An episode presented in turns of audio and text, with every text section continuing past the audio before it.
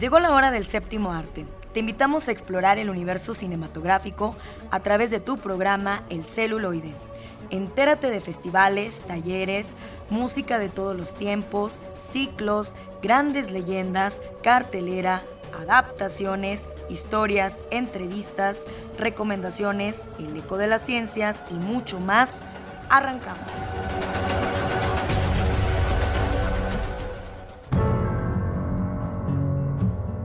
¿Qué tal? Bienvenidos al celuloide. Gracias en los controles Eduardo Carrillo, que nos acompaña. 1190 de AM por la Cultura y por el Arte Radio Universidad. Chequen nuestra página, por favor, nuestros podcasts. ¿Qué les parece si arrancamos? No sin antes darles una probadita. Tenemos más sobre el alma del maíz. no podemos cerrar febrero sin recordar a Luis Buñuel. Tenemos Dead Pigs, Los Niños del Fin del Mundo y algo de cine francés para recomendarles. ¿Qué les parece si nos acompañan en esta aventura del celuloide durante una hora? Comenzamos. Homenajemos al cine de ayer, época de oro. Nunca escuchamos una canción en las calles de las Urdes, lo que enfatizó la visión de miseria extrema de este lugar. Pero ahora, estas tierras se llenan de música y de vida porque quien las trae es precisamente Luis Buñuel. Hoy, en época de oro, recordaremos al cineasta aragonés con la película de animación Buñuel en el laberinto de las tortugas. Bienvenidos. Cuando la obra se rompe y el milagro una pierna que jamás se corrompe allí, allí, allí. Su sombra con ladridos de luz. La silueta de un perro calando.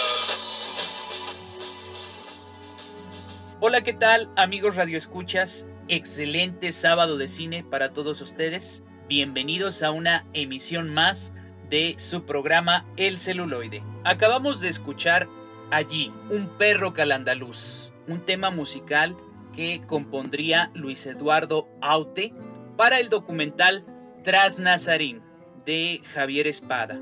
Y es que no podíamos terminar el mes de febrero sin recordar en época de oro a don Luis Buñuel. Hoy quiero platicar con ustedes acerca de Buñuel en el laberinto de las tortugas, una película con la que arrancaría la muestra de la Cineteca Nacional. Aquí en nuestra ciudad, esta muestra estaba programada de 2 al 14 de febrero, pero como seguimos en semáforo rojo, pues habrá que reprogramarla, habrá que posponerla. Buñuel, en El laberinto de las tortugas, narra cómo el cineasta rodó su tercera película, el documental Las Urdes, Tierra sin Pan. Esta es una adaptación de la novela gráfica de Fermín Solís.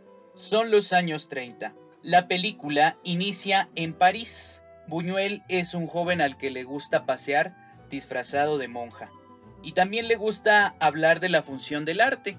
Buñuel está a punto de estrenar la polémica película La Edad de Oro, cuyo fracaso casi le cuesta la carrera y lo mantendrá en problemas para levantar su siguiente proyecto. Su amigo, el escultor Ramón Asín, le ha prometido financiar su próxima película si gana la lotería. Un hecho que por descabellado que parezca, sucedió.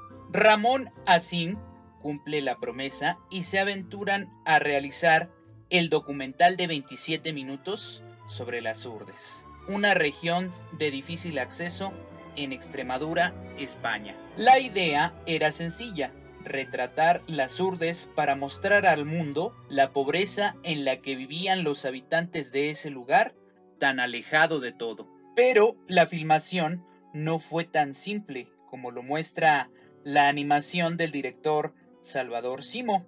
El talento de Buñuel se revela para buscar desesperadamente más allá de lo que pueden ver sus ojos, más allá de la realidad y más allá de lo que puede filmar. Salvador Simo conoció a Manuel Cristóbal, el productor de esta película, en otro proyecto en el que estuvieron trabajando juntos, y fue él quien le sugirió leer el cómic Buñuel en el laberinto de las tortugas de Fermín Solís. Dibujante e ilustrador, enmarcado dentro de lo que desde la industria del cómic francés se ha venido llamando Nueva Ola Española. Ese fue el inicio de la aventura de la película. El guionista de la película es Eligio Montero. Él es licenciado en psicología y también está titulado en producción y realización audiovisual. Él comenzó a trabajar como productor ejecutivo para publicidad de cine y televisión. Eligio Montero fue quien escribió el primer guion basado en el cómic para presentarle el proyecto a Televisión Española y después a otras cadenas. Abordar a un personaje de este nivel puede resultar complejo, pero el director Salvador Simo nos dice, hay que perderle el respeto al mito y pensar que realmente la historia que contamos es del momento en que Buñuel tiene 30 o 31 años. Es un cineasta joven que está haciendo su tercera película y aún está encontrando su camino, su forma de hacer cine. Para el proceso de realización se hizo una planificación muy detallada desde el principio, que permitiera cumplir plazos y ajustarse al presupuesto establecido, ya que se carecía de margen para cambiar planos o hacerlos de nuevo. Esto llevó al director a dibujar miniaturas de todas las tomas de la película, para explicar qué tipo de plano era, cómo era el encuadre, cuál era el movimiento de la cámara y qué se pretendía contar en cada toma. De este modo, al llegar a la fase de storyboard, tenían claro cómo debía ser cada plano, evitando malas interpretaciones y cambios drásticos. A Salvador Simo le gusta la forma de contar historias que tienen los orientales, mostrando las cosas desde el interior. En esta película hay momentos que suceden en el exterior, como la acción propia de Luis rodando el documental en las urdes. Pero también encontramos lo que ocurre en el interior de los personajes, como la historia de amistad de los protagonistas, los conflictos internos que tiene Buñuel, los sentimientos que mueven a los personajes, siendo estas las cosas que más interesa mostrar. Por otra parte, el productor Manuel Cristóbal también comenta, estoy convencido de que la animación ofrece unas posibilidades narrativas inmensas, incluso más cuando alrededor existe un mundo de fantasía. Creo que una de las cosas más importantes de Buñuel en el laberinto de las tortugas es que Salvador Simo, como director, se ha centrado en Luis como persona, reinventándolo a su manera con mucho cariño, pero a la vez ningún respeto. Amigos radioescuchas, pues obviamente esta película se estrenó primero en España en octubre del 2018 e incluso era posible candidata para representar a ese país en los premios Oscar. Pero bueno, le ganó la película Dolor y Gloria de Pedro Almodóvar. Hay que estar muy pendientes de la cartelera de la Cineteca Alameda para poder ver esta historia. Yo soy Alex Jara. Continúa sintonizando tu programa El celuloide a través de la señal de Radio Universidad. Llegó el momento de recibir a nuestros invitados. Escucha la entrevista.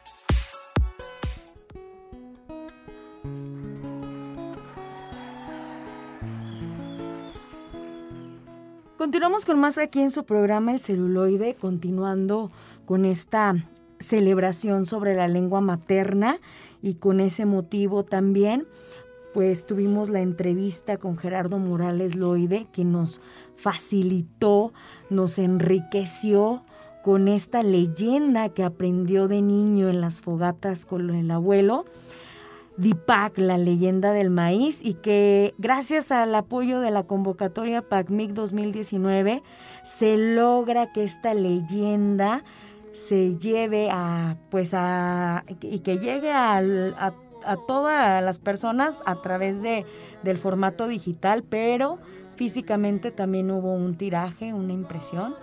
Y pues ahora en pandemia se han tenido presentaciones virtuales, pero ¿Qué, se requiere para hacer una obra como esta, una narrativa gráfica que pueda preservar esa tradición oral y darnos a conocer a la sociedad y no nada más a los pueblos originarios, sino al mundo entero, estas valiosísimas tradiciones que forman parte de las raíces y de la identidad del pueblo Tenec. Dipak, el alma del maíz.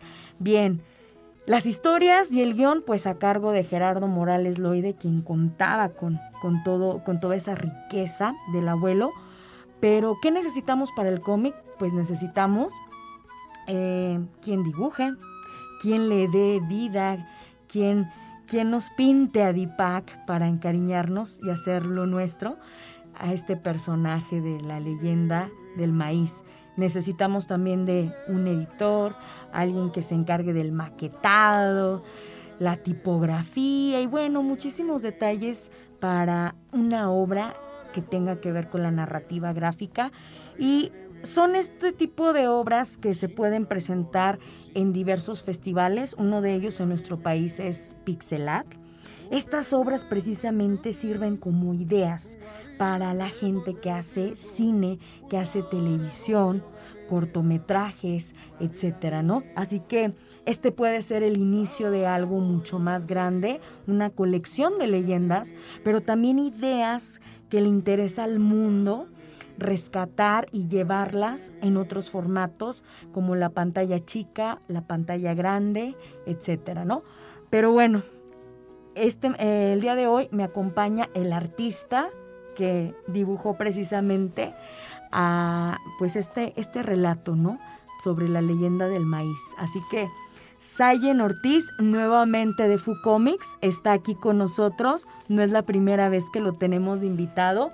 Ha sido recurrente su presencia en el celuloide y es un orgullo para nosotros tenerlo de vuelta porque siempre nos trae novedades y me da mucho gusto que haya podido participar en esta gran obra. Así que Sayen, platícanos acerca de tu trabajo, tu colaboración en DIPAC la leyenda eh, del maíz o el alma del maíz del pueblo Tenec. ¿Tuviste el acercamiento con el pueblo Tenec? ¿Tuviste que empaparte de todo esto? Pues platícanos cómo fue, cómo fue este trabajo, la experiencia. Bueno, antes que nada, muchas gracias por invitarme. Otra vez me da mucho gusto venir y bueno, pues te voy a platicar un poquito acerca de cómo se trabajó este cómic. Yo tuve este primer acercamiento con Gerardo Morales, y yo no conocía nada, ¿no? Acerca de, la cultura Tenec. Entonces él me planteó su idea, me contó un poquito de lo que quería hablar, ¿no? Pero el problema que teníamos es que era una leyenda muy extensa, demasiado extensa. Entonces yo le tuve que hacer una propuesta en la cual él me entregó un, un guion inicial que tenía formato de obra de teatro. Entonces sobre este guion yo tuve que trabajar, tuve que hacer uno nuevo eh, tomando algunas partes que, que considere podemos contar esto sin dejar algo incompleto, ¿no? O sea, contando algo con inicio y final, pero que nos dé entrada para seguir contando más cosas en un futuro, ¿no? Entonces, ese fue el primer paso, eh, seleccionar, ¿no? Dónde iba a iniciar y dónde iba a terminar nuestro relato. Teníamos un formato limitado de 20 páginas era, era lo que íbamos a trabajar. Entonces, una vez que se hizo esto, el siguiente reto fue encontrar la, imagen visual. Porque yo no estaba. Yo no tenía esta cercanía, ¿no? Con el pueblo Tenec, yo no sabía bien cómo se debía de ver, ¿no? Todo lo que iba a representar, yo no lo conocía. Entonces tuvimos que realizar un viaje a, a la Huasteca, eh, conocer el pueblo Tenec de cerca, convivir con las personas, y ahí fue cuando me dio una mejor idea de cómo se iba a representar este cómic, ¿no? Entonces ya una vez con un guion hecho, eh, se comenzaron a hacer los diseños, estuve metiendo ahí algunas ideas, todo con la asesoría del, equipo de trabajo, ¿no? Eh, y se dio este producto que yo le tengo mucho cariño, me gustó mucho al final, siento que es importante traer estas, estas leyendas a la gente. Porque una cosa que a mí me conflictuaba mucho era que en los medios siempre se repite lo mismo, siempre se usan los mismos eh, argumentos, los mismos clichés y casi siempre se están basando en los aztecas, ¿no? Creo que es algo que si quieres representar a México, es la primera cosa que se tiene, viene a la mente, eso y los ajolotes. Entonces está ya tan saturado el medio de estas ideas que en cuanto a mí me plantearon el, ¿sabes que Tenemos leyendas originales que son, son nuestras, son de nuestro pueblo y sentir que me querían compartir algo propio, para mí fue algo muy importante. Yo dije, esto es suyo totalmente y está en mis manos llevarlo a más gente, ¿no? Que más gente lo conozca. Así como lo conocí yo en un momento, es importante que más gente lo conozca y le dé la, importancia, ¿no? Que, merece.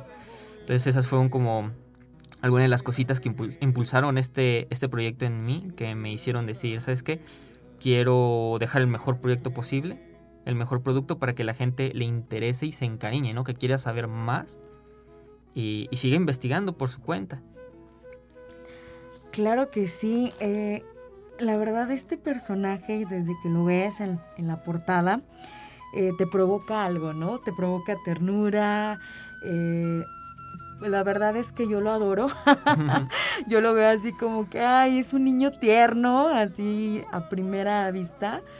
Entonces ya cuando vas viendo cada una de esas viñetas, las páginas, eh, pues lo vemos reír, lo vemos llorar, lo vemos enojarse, lo vemos sentirse de muchas maneras, ¿no? Y la verdad es que no, cómo no encariñarse o cómo no hacerlo nuestro, ¿no? Sí, sí, sí. Sí. es lo que es lo que te proyecta y es lo cómo te va llevando al lector en ese viaje mágico eh, ese ambiente de nuestra Huasteca, esos colores, toda esa simbología, ¿no? La verdad es que le tengo mucho cariño al cómic y pues qué, hermoso que a través de una convocatoria eh, PACMI, que es de fortalecimiento para los pueblos, pues pudieran hacer esto una realidad y que se juntaran las partes correspondientes para armar este proyecto, ¿no? Que sumaran esfuerzos. Muchísimas felicidades, Ayen. ¿Cómo fue trabajar con el maestro Eliseo? ¿Cómo fue trabajar con Gerardo? Eh, ¿Lo repetirían? ¿Sacarían más este, ejemplares dándole continuidad a la leyenda del maíz o a otros relatos del pueblo Tenec? Bueno, fue, fue una experiencia divertida por mi parte. Yo, yo disfruté mucho trabajar con Deepak. De hecho, ahora que mencionas al personaje principal, algo que me gustó mucho fue la dualidad. Era lo que mencionaba Gerardo al contarme las historias. Era esta dualidad, me decía, tú dibuja a Deepak como un niño grotesco porque él puede ser una semideidad, pero puede tener un lado de malicia, ¿no? Entonces yo pensé, no es necesario porque es un niño, los niños a lo mejor no diferencian del todo qué está bien y qué está mal, ¿no? Entonces pueden cometer actos que de repente dices, oye, estás haciendo algo malo, pero no sabe que es malo, ¿no? Entonces eso fue algo que tuvimos que trabajar entre nosotros dos, ir viendo qué características le íbamos a poner a los personajes, eh, cosas que no están escritas en la leyenda que nosotros les íbamos a dar forma, ¿no? Entonces, esa fue una, parte muy padre de trabajar junto con él. Eh, con el maestro de liceo fue un poquito más, más separado, pues se incorporó hasta que el proyecto ya estaba terminado, ¿no? Ayudarnos con la distribución, pero también ha sido un apoyo muy grande, nos ha ayudado mucho y yo con gusto seguiré trabajando con ellos. Pues yo te agradezco muchísimo que hayas estado con nosotros compartiendo a Dipac. Felicidades, un gran trabajo orgullosamente potosino. ¿Qué sigue? ¿Qué sigue para Sayen? ¿Qué sigue para Fucomics? Actualmente estamos viendo, estamos generando otros proyectos que apenas están muy muy verdes, ¿no? Para empezar a hablar de ellos, pero ya, ya están ahí entrando nuevos conceptos. Estoy preparando algunos cómics cortos para entrar a, concursos internacionales. Estamos ahí mejorando el trabajo, presentando nuevas propuestas, sin encasillarnos en proyectos largos, ¿no? Y pues ya iremos viendo en este año qué, qué proyectos se concretan y qué nuevas propuestas podemos traer. Muy bien, pues seguiremos de cerca Fu Comics. Eh, ¿Nos puedes dar la página donde podemos leer a Deepak? Eh, Deepak está en, en nuestra página de Facebook como fu.comics. Y ahí está, en nuestros álbumes de fotos están todas las páginas de Deepak. Se puede mandar un mensaje a la página si lo que quieres es, es un formato digital del libro. Nosotros lo estamos compartiendo, pues Deepak es de distribución gratuita. Muchísimas gracias. Continuamos en el celuloide. Y llegó el momento de las recomendaciones. ¿Qué hacer en este fin de semana? Muy buenas tardes a todos y todas. Este es Miguel Ángel Leija de Cinema Cuarentena y aquí les traigo la recomendación de la semana. Antes de comenzar quisiera, reco- quisiera recordarles como cada semana que nos encontramos participando en el reto Cinema Cuarentena, el cual consta de 52 categorías, una para cada semana del año, y así tendremos contenido cada semana de cuestiones diferentes, tales como géneros de películas, países específicos, movimientos fílmicos, décadas, etc. Entonces, eh, dicho esto, nuestra participación en este espacio tendrá como guía la categoría que toque en cada semana. Así que no se diga más y vamos con la recomendación. El día de hoy les traemos todo un clásico moderno. Una película que seguramente será recordada por muchos, muchos años. Y la categoría que toca esta semana es una película en blanco y negro. Por lo tanto, el filme del que hablaremos el día de hoy es El Odio, o en francés La Haine, del año 1995, producida en Francia. El director es Mathieu Kassovitz y tiene una duración de 1 hora con 38 minutos. El Odio. Como estamos acostumbrados a hacerlo durante esta sección, comenzaremos leyendo brevemente el argumento y después pasaremos a platicar por qué merece o no la pena ver esta película. Los sucesos de las 24 horas posteriores a una revuelta desde la perspectiva de tres jóvenes que viven en los suburbios franceses. Ahora sí, platicaremos un poquito sobre por qué vale la pena verla. Como ya comentamos anteriormente, la categoría que estamos revisando esta semana es películas en blanco y negro. Como es un criterio bastante amplio, tomando en cuenta que durante las primeras décadas de la historia del cine, todas las películas estaban básicamente en blanco y negro, eh, con algunas excepciones. Así que hemos mejor decidido delimitarlo un poquito y traerles mejor una película de los últimos años grabada de esta manera, como Roma, por ejemplo. Eh, volviendo a la película, acompañamos a Vance, Said y Hubert, tres jóvenes franceses más marcados por el destino irremediable para el promedio de este mundo.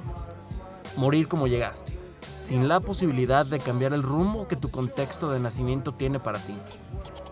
De esta manera, en medio de la otra cara de París, esas calles inundadas de violencia y suciedad, seguimos a los protagonistas en su odisea de una protesta masiva en donde otro de sus amigos terminó en el hospital. Así que, después de intentar buscarlo enfrentándose por esto con la policía, pasarán por ciertas desventuras más que mantendrán al espectador más que entretenido. Armas, peleas, música, deportes y muchísimos otros elementos de este estilo nos regalan emocionantes escenas que nos dejan ver cómo es el día a día para esta juventud barrial francesa, metiéndose en líos por culpa de la violencia que el sistema ejerce en su contra. De verdad que durante las casi dos horas que dura este filme, el ritmo no baja en ningún momento, sino que por el contrario, aumenta a cada paso y la sucesión de secuencias es cada vez mejor. Por lo que si buscas una película emocionante y que además sea buenísima técnicamente, no busques más, aquí está tu respuesta.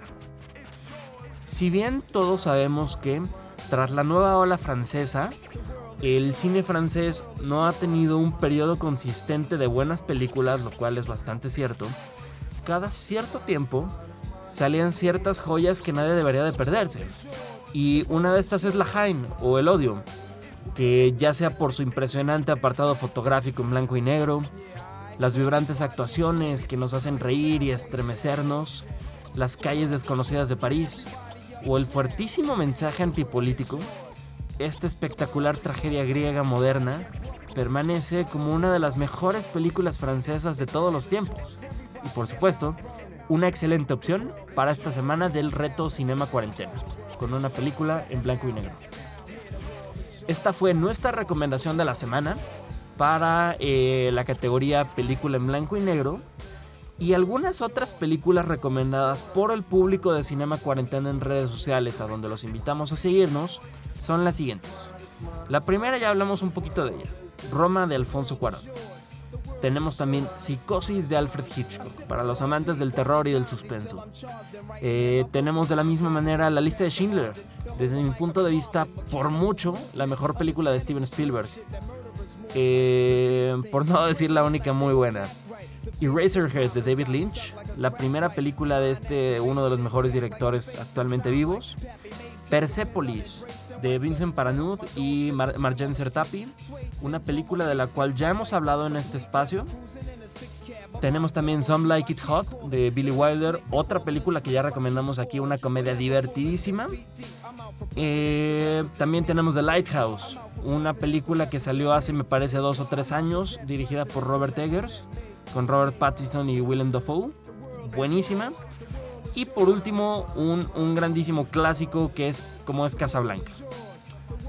Pues muy bien, esperamos que se encuentren de maravilla y agradecemos a todos y todas por regalarnos un pedazo de su tiempo para escucharnos en esta sección. Este fue Miguel Ángel Leija Cruz de Cinema Cuarentena. Recuerden seguirnos en redes sociales como Cinema Cuarentena en Instagram y en Facebook y Trazos Urbanos 2.0 en Instagram y en Facebook. Hasta la próxima.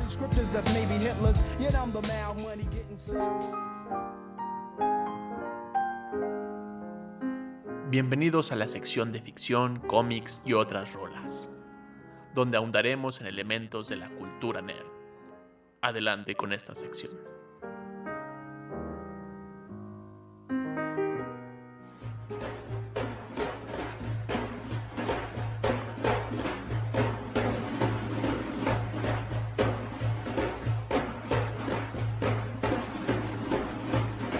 Hola a todos, bienvenidos al lado ñoño del celuloide. Seguimos trabajando desde casa, pero le mandamos un fuerte saludo a Lalo Carrillo y a Carlos Buendía, a todos nuestros compañeros de El Celuloide. Yo soy Oscar Ramírez y hoy quiero compartir contigo una película franco-persa que en español se tituló Los niños del fin del mundo, una película de 2004. También la conocieron como Perros Vagabundo, que es como la traducción del título original que está en persa, que es algo así como Hajjik Balgar y cuenta la historia de Sahed y Golgotay, un par de hermanos que viven en Kabul.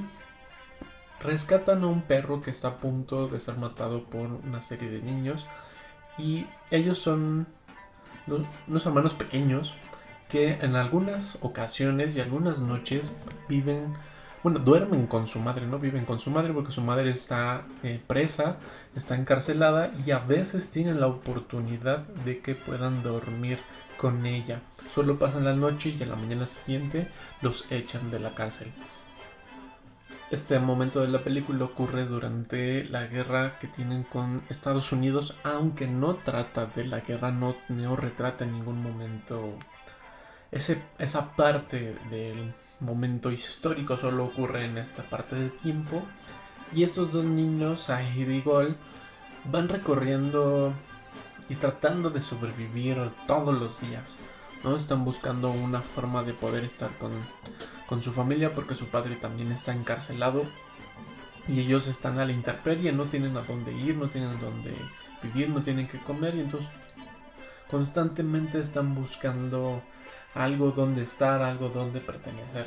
Aunque tienen muy claro la identidad, ellos saben muy bien quiénes son ellos, cuáles son sus creencias, qué es lo que sienten, qué es lo que necesitan y qué es lo que quieren. Entonces, ver el, el contexto en el que se desarrollan rompe los, no rompe a los personajes, sino que los personajes son partícipes de, este, de este contexto y no se convierte tampoco en una película que sea como retrato, ni trata de enaltecer ni criticar ningún momento, sino está registrando la vida de estos dos niños que acaban de salvar a este perro, que es un como el símbolo que los puede mantener a salvo, un símbolo como de libertad, un símbolo de reivindicación hasta que tienen la ocurrencia de que la única forma para poder estar con su madre es que también los metan a ellos a la cárcel. Entonces, si los encarcelan, podrán estar con su mamá y toda su eh, angustia, todos estos momentos este, horribles que están pasando,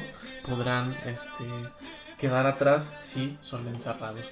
Y pareciera una tarea fácil, pero no es para nada. Los niños tratan y tratan robar, tratan de delinquir y toda la película va girando en este momento, en esta acción, más que momento, en estos puntos de acciones donde robar no les sale bien porque no son, no son maliciosos, no son niños malos.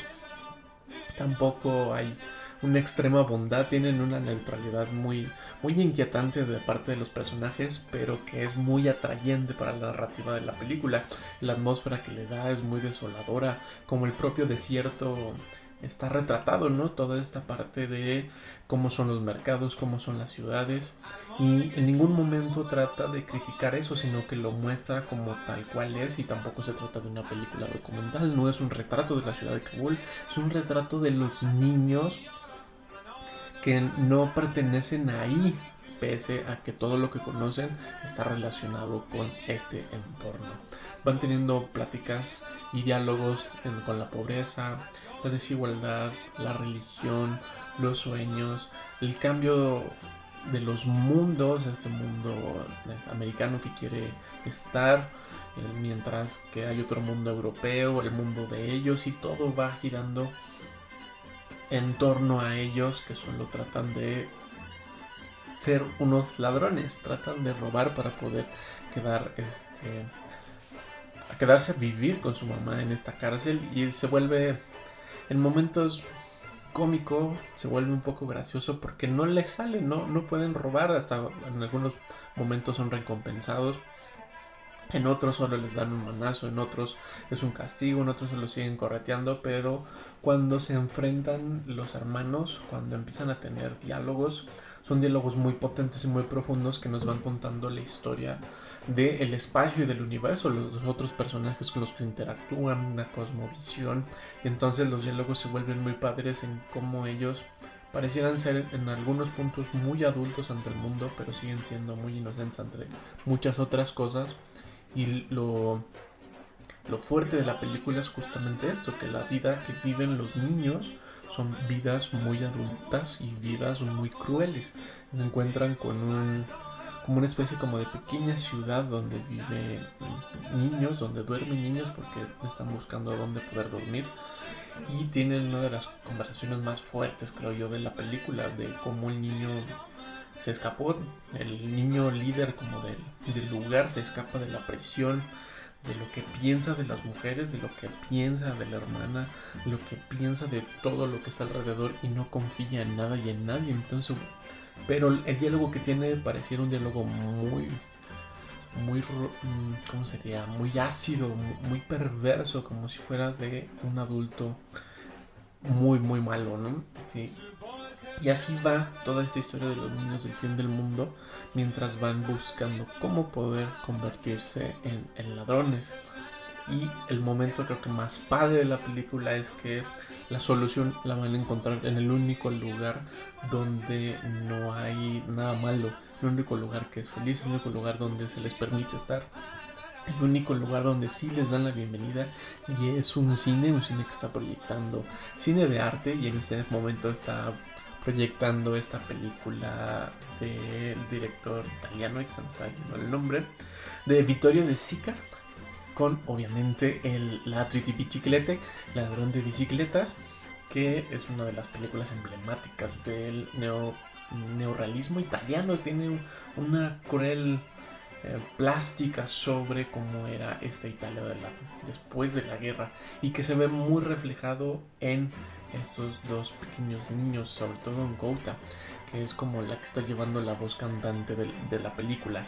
Y entonces estos niños, con todo la sorpresa y todo la maravilla de ver películas del cine y se enfrentan al ladrón de bicicletas donde tienen la gran ocurrencia de robarse una bicicleta que eh, siendo el robo uno de los este, procesos más complicados y más este,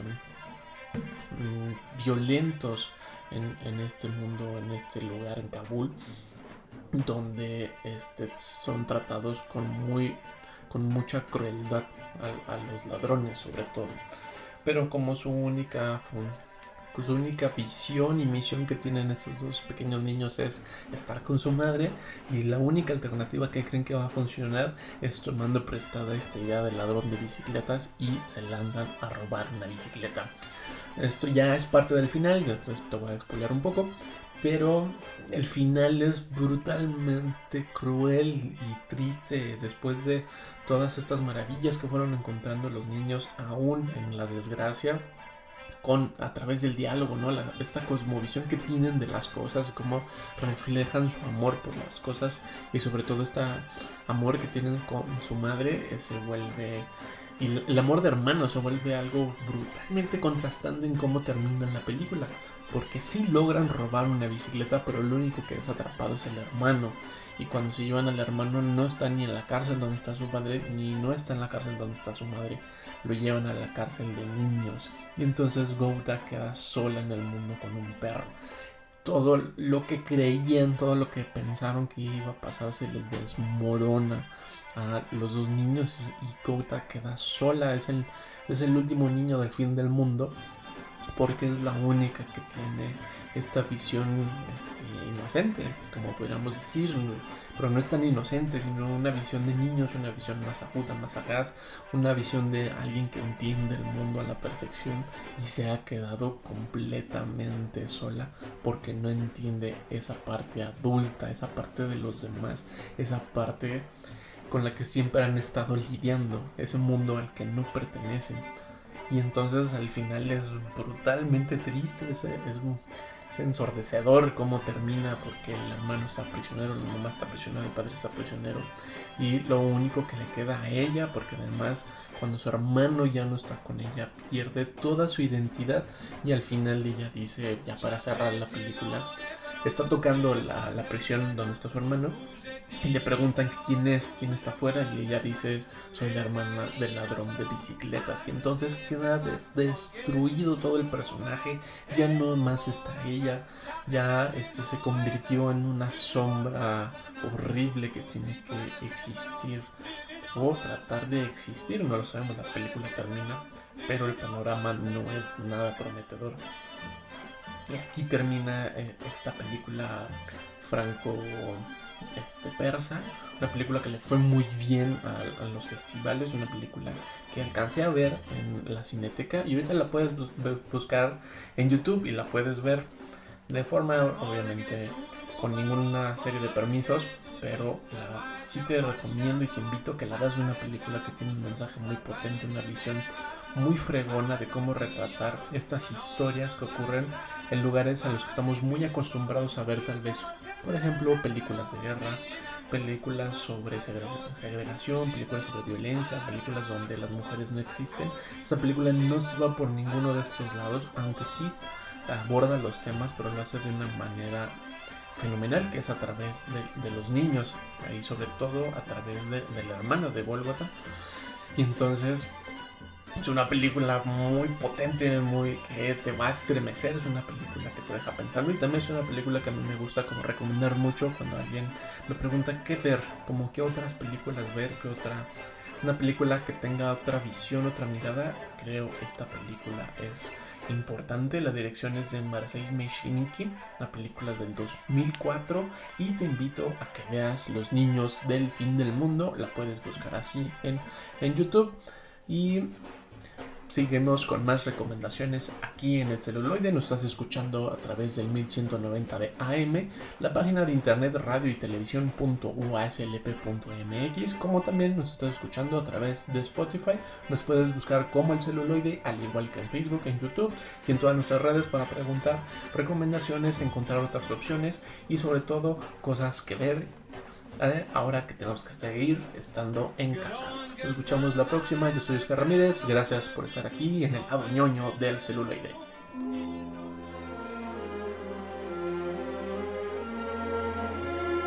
Les voy a hacer una recomendación que no pueden rechazar.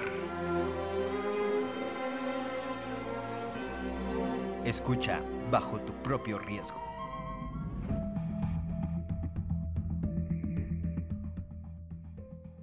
Estás escuchando El Celuloide, yo soy Carlos Buendía y te traigo más recomendaciones de cine. En esta ocasión hablaremos de una película que ocurre del otro lado del mundo, donde cinco historias se entrelazan en una ciudad moderna y llena de cerdos muertos.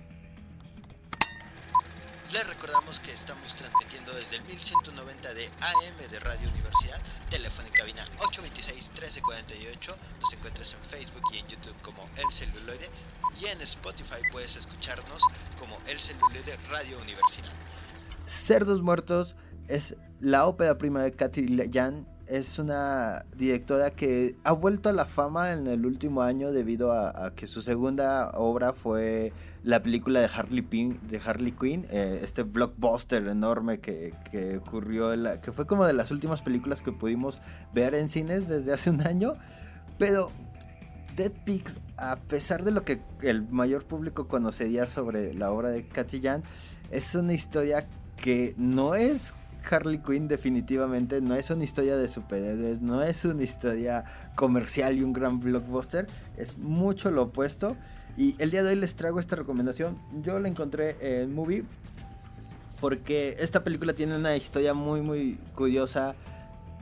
Fue filmada en coproducción entre China y Estados Unidos y durante desde el 2018 del el año en que estuvo estrenada oficialmente estuvo rondando en festivales por todo el mundo llegó a obtener un par de nominaciones un par de premios pero curiosamente nunca hubo un estreno masivo en, eh, en las pantallas pero sí fue lo suficiente este llamativo para que Katy Jan fuera llamada a, a Hollywood y, y, le entregaran este proyecto muy muy comercial y muy importante para Warner Brothers que es Harley Quinn.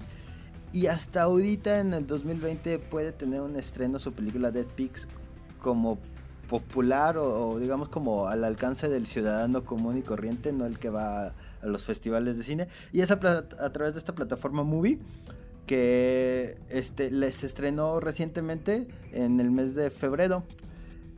Ted Pix nos cuenta la, la, historia de cinco personas que están en Shanghái. Shanghái es como la ciudad por excelencia china que abrazó el capitalismo y, ha crecido exponencialmente en riqueza, en construcciones, en empresas.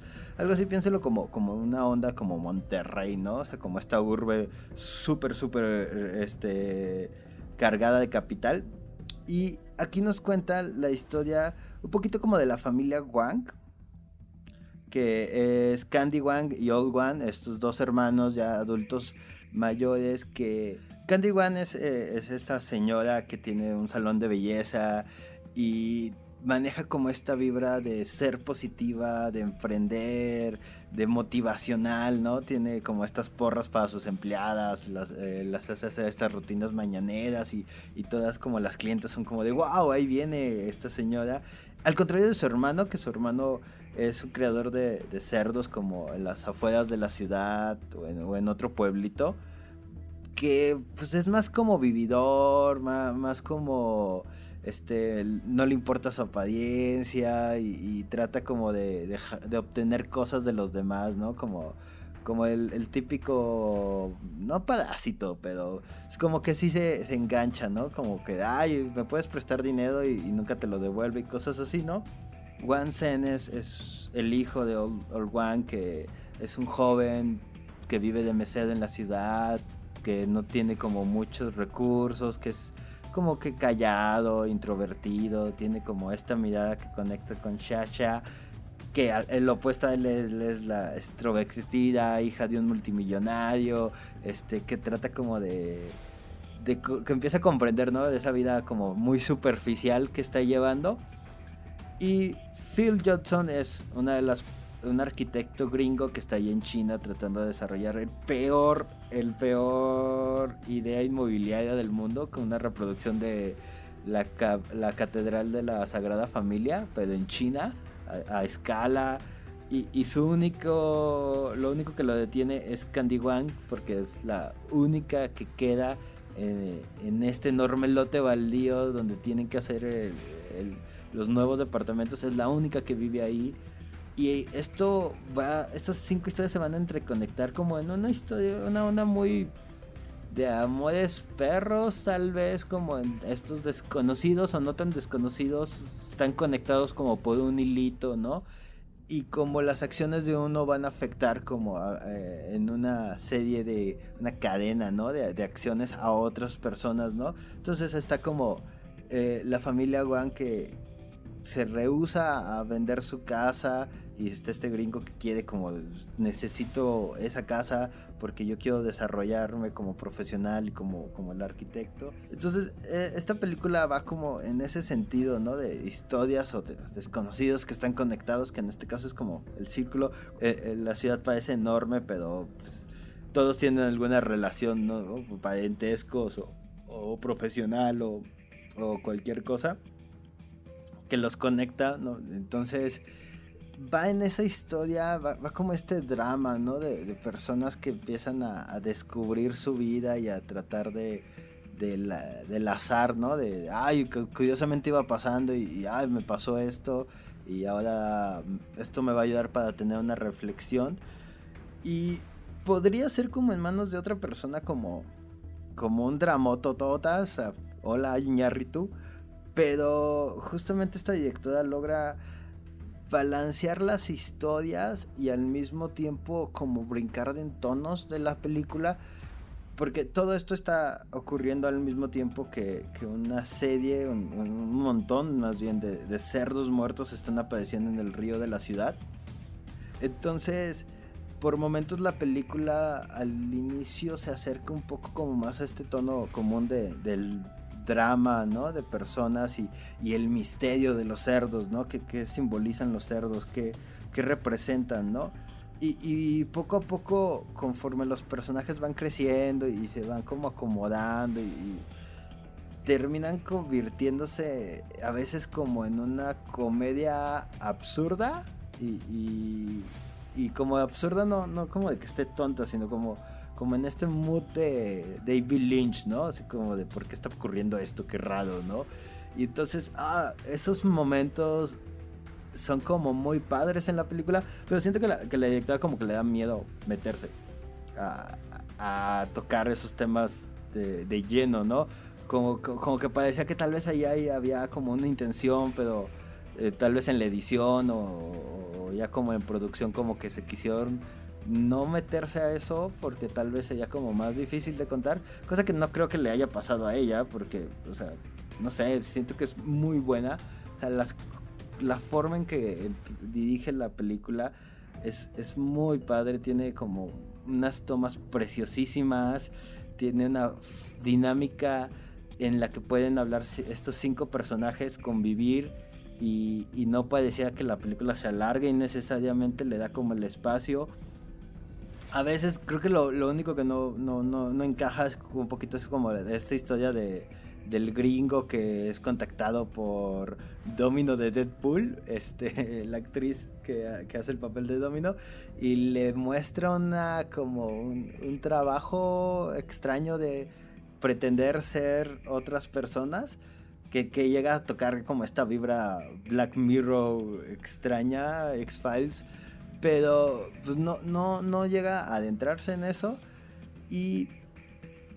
Pero aún así creo que la película es como muy, muy entretenida. Creo que puede llevar como lo peligroso que es contar cinco historias al mismo tiempo. Que lo lleva muy bien, sale, sale bien parada de ahí. Este, si acaso no te nada más como esa última que, me, que, que mencionaba de la historia del gringo, que, que creo que es como la más alejada a- al plano real. O sea, son como. Esa, esa historia podría haber sido un cortito o, una historia por sí sola. Pero las demás historias se complementan muy bien, se conectan muy bien. Lo- lo- los actores son fenomenales.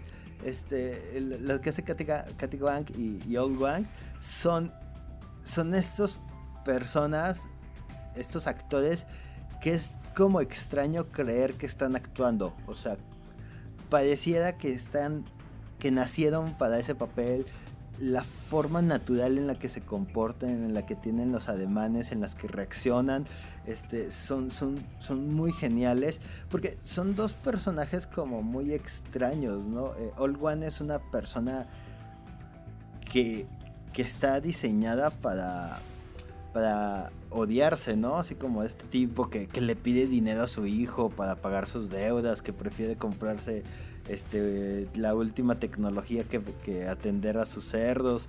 Entonces es como muy odioso, pero al mismo tiempo es, es carismático, es humano, llegas a sentirte mal por él, llegas a, a, sentir la misma frustración que él tiene. Y su hermana Wang es, es también fenomenal porque es esta mujer que, que se nota que ha luchado, que es muy muy carismática, pero también al mismo tiempo es muy muy cerrada, muy muy de no me puedo mover de aquí, ¿no? La pelea que tiene este, con, estas personas que tratan de quitarle su casa, ¿no?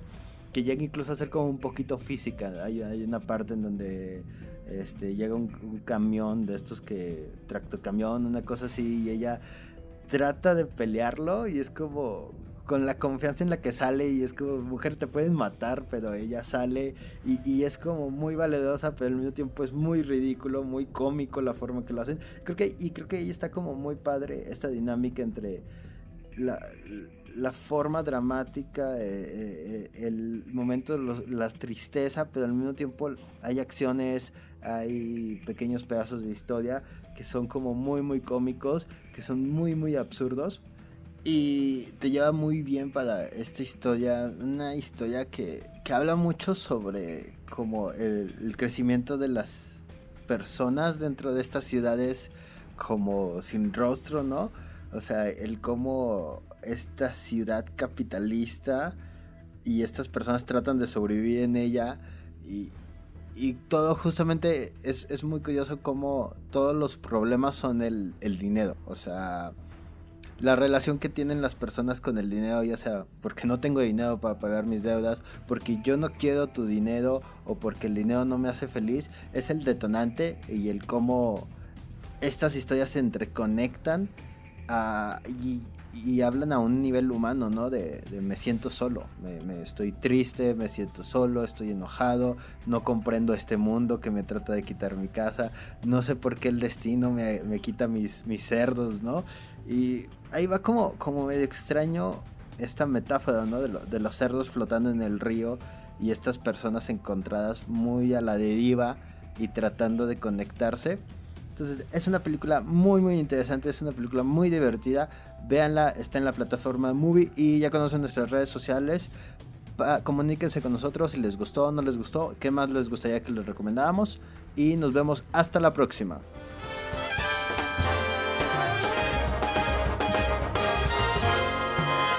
Esto fue El Celuloide. Escúchanos por el 1190 de AM. Teléfonos en cabinas 826-1348. Síguenos en nuestras redes sociales y YouTube. Nos encuentras como El Celuloide. Dirección de Radio y Televisión de la Universidad Autónoma de San Luis Potosí.